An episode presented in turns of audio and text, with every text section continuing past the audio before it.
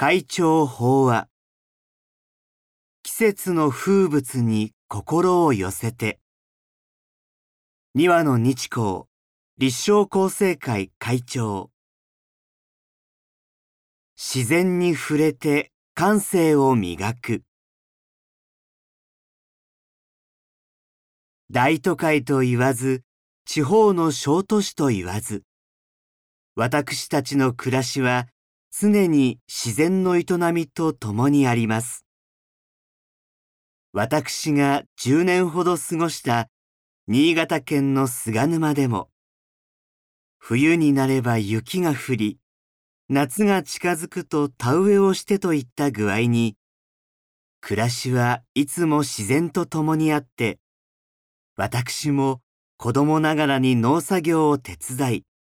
鎮守様での盆踊りやお祭りなどの行事を楽しみにしていました。どれだけ時代が移っても、四季折々の自然や風物は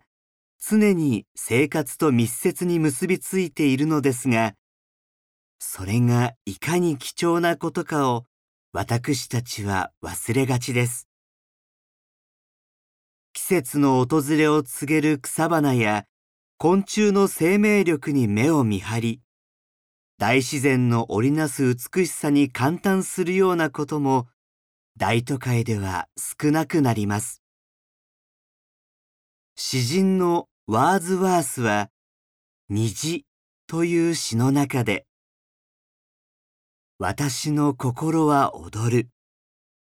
大空にかかる虹の美しさを見たときに子供の頃もそうだった。大人となった今もそうなのだ。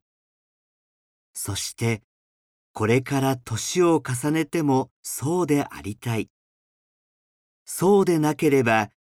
この世に生きている意味はない。と歌っています。なぜワーズワースは自然への惨憺や畏敬を忘れたら生きている意味がないとまで言うのか。この問いに答えるかのように、生物学者のレイチェル・カーソンは、辞書にこう記しています。地球の美しさと神秘を感じ取れる人は、科学者であろうとなかろうと、人生に飽きて疲れたり、孤独に苛まれることは決してないでしょう。たとえ生活の中で苦しみや心配事に出会ったとしても、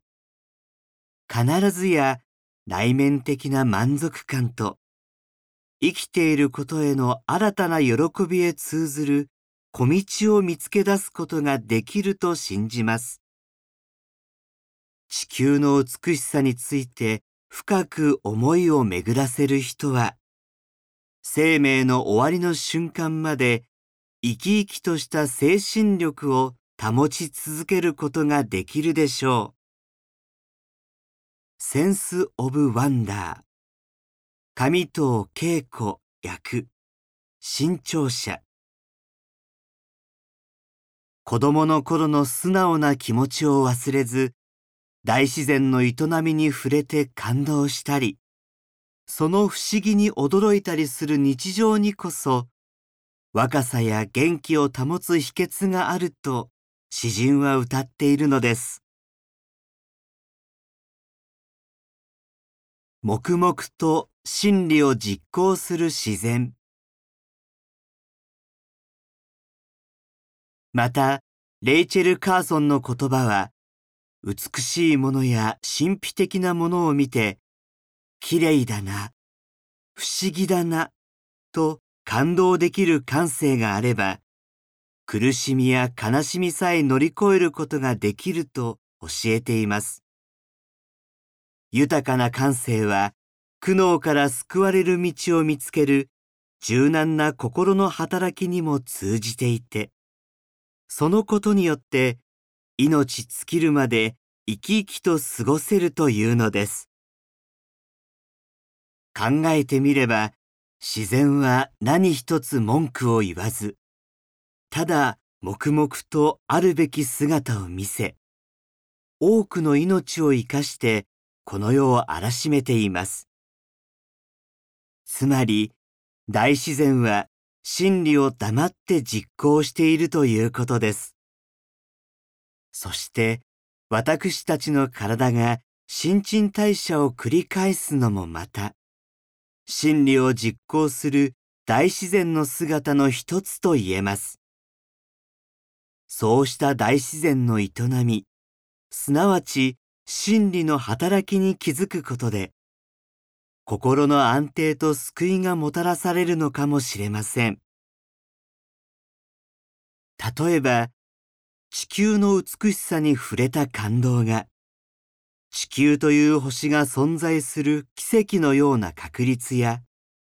そこに息づく命一つ一つの営みを思う心に結ばれるとします。そうすると、この星で大切なのは、他を責め、争うことではなくて、お互いの命を称え合うことだと、誰もが気づくのではないでしょうか。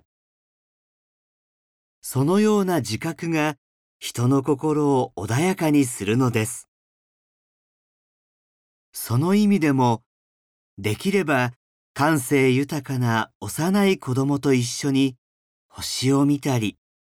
足元の草花に目を向けたりしてみてはどうでしょうか。もちろん自宅にいても季節の風物や自然の営みに触れることはできます。それは自分の感性を磨くと同時に、これからの時代を生きる人と真理の働きを楽しみ、味わい、語り合うことです。心を育み、人を植えるという未来に向けた大切な菩薩業でもあると思うのです。以上で、厚生、令和5年6月号、会長先生ご法話の朗読を終了させていただきます。